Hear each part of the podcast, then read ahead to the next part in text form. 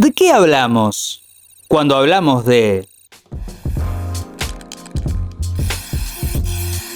la nueva psicodelia argentina?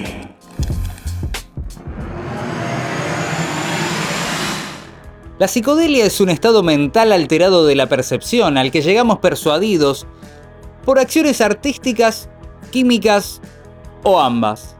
Hasta el sol de hoy nadie ha podido definir exactamente qué es, pero muchas personas tienen su propia versión y cada una asume haber atravesado la experiencia.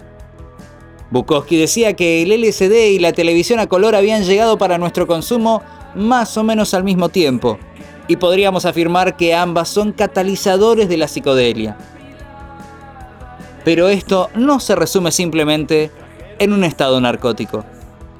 En la música la etiqueta psicodélica está impregnada en sonidos característicos de los 60s y de los 70s, que en la actualidad podemos encontrar en bandas argentinas como Las Luces Primeras, Marton Marton, Bicicletas, Proyecto Gómez Casa, Juana Molina o Usted Señálemelo, y detrás de ellos una cantidad inmensa de otros artistas. El abanico de posibilidades es muy variado. Martín Vilula de Marton Marton sostiene que la psicodelia es como un código, eh, porque viste que ni siquiera es, ni un estilo ni un género. Para mí es como una forma de, de enviar un mensaje que por lo menos en mi caso me permite conectarme con una parte de la gente que escucha que tiene mucho que ver con lo inconsciente, con lo onírico, que tiene que ver con las sensaciones, con lo difícil de explicar, con lo que te mueve.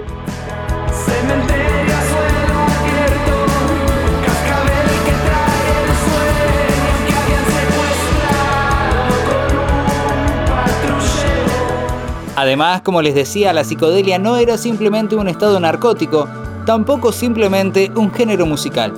El concepto psicodélico se amplió a todas las disciplinas, desde la literatura a el cine.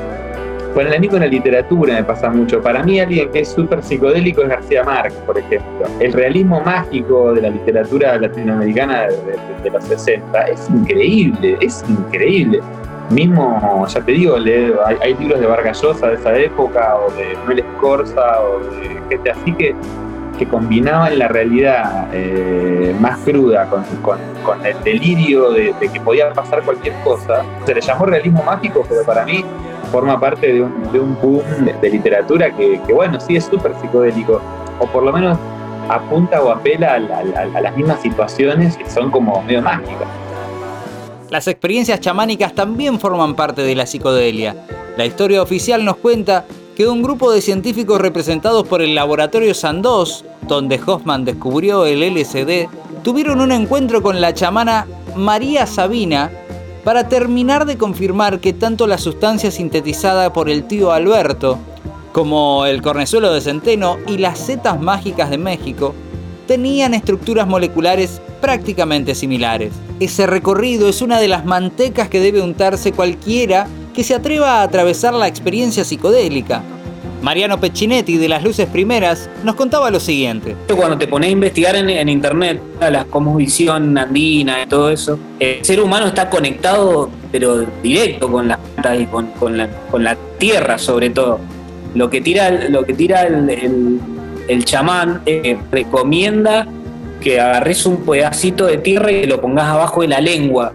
Y cuando te lo pones abajo de la lengua, tu, tu ser se activa y entiende que está en el planeta Tierra, imagínate. Si vos estás todo el tiempo en el cemento, con zapatillas.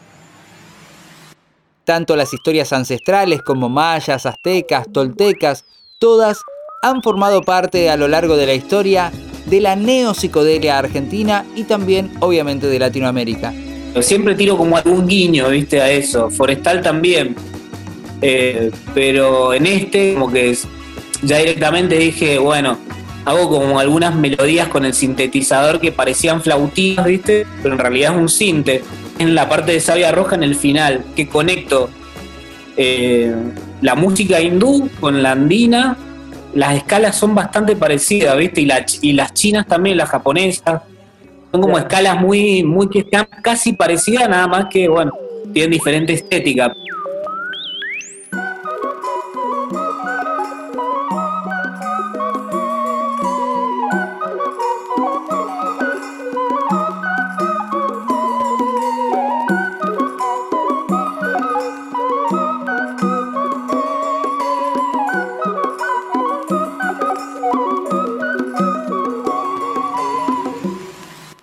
Le preguntamos a Martín de Marton Marton, además de las luces primeras y su propia banda, ¿cuáles incluiría en un festival de neopsicodelia argentina?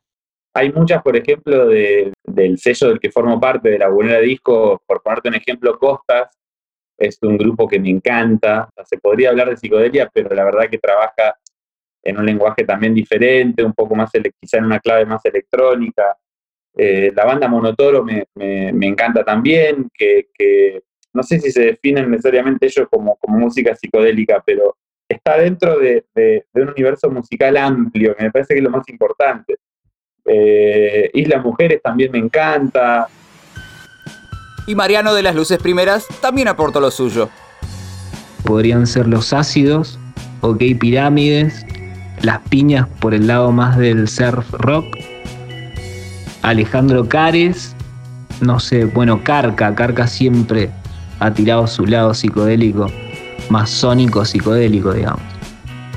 Eh, un también más tirando a lo ambient psicodélico. Eh, y bueno, los siberianos, creo que escuché el último single y viene por el lado de la psicodelia también los podríamos sumar.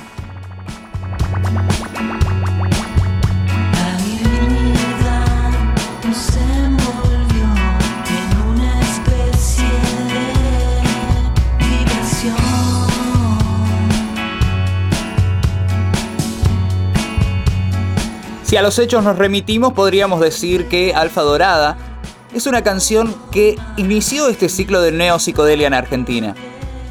Con Alfa Dorada, que es el, primer single de las luces, que yo ya lo tenía, digamos, lo venía tocando con Transborder, casi en el último tiempo de Transborder, y ahí se me vuelve un poco más psicodélico, digamos, la influencia musical, y bueno, y ahí arranco directamente como a, allá a componer, digamos, desde lo visual y lo musical.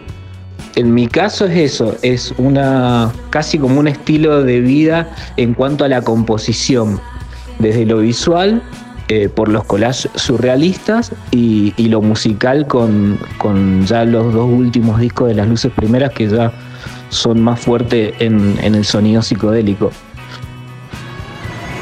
Eh, eh, las búsquedas interiores de cada persona dialogan entre sí, porque imagínate que somos millones de búsquedas interiores juntas en la calle, o sea que algún grado de interacción hay.